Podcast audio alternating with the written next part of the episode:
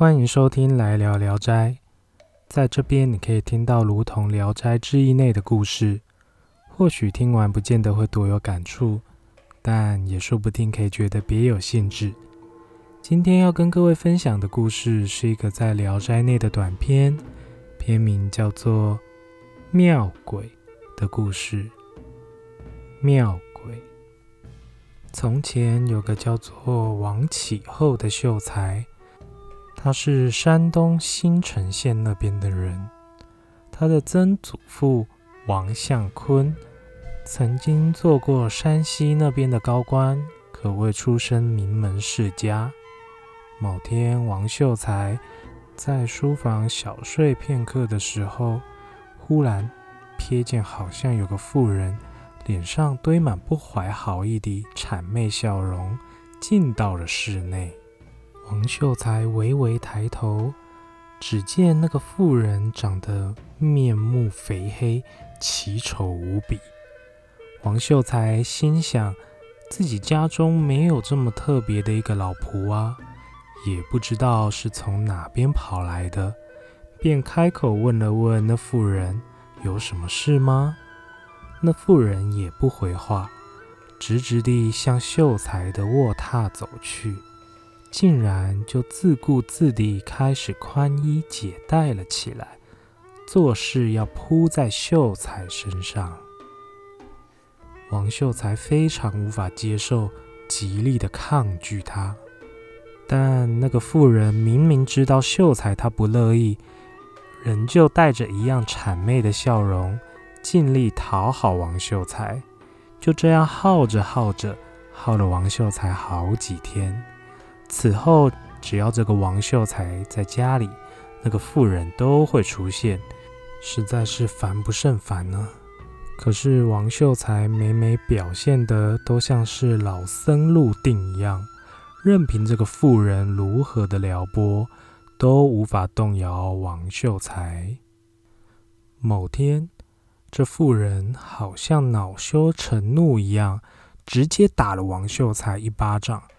虽然有啪的打出声来，看似下得重手，但王秀才却也不怎么感到疼痛。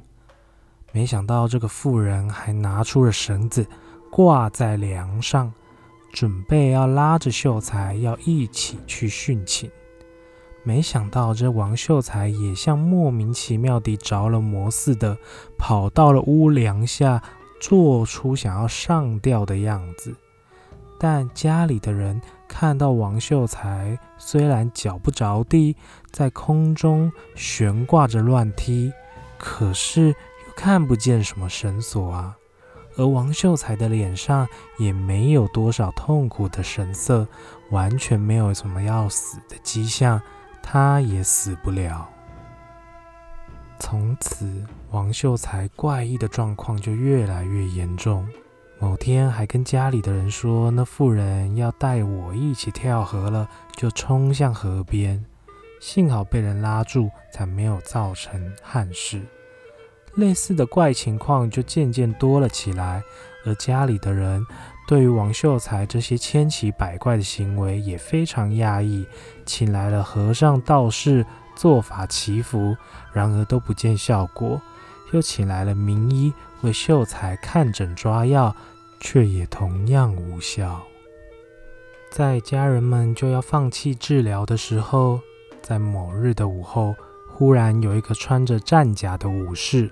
手上拿着锁链进到了王秀才家，劈头就对那妇人斥责：“这个王秀才是个老实人，你怎么好意思纠缠他这么久？”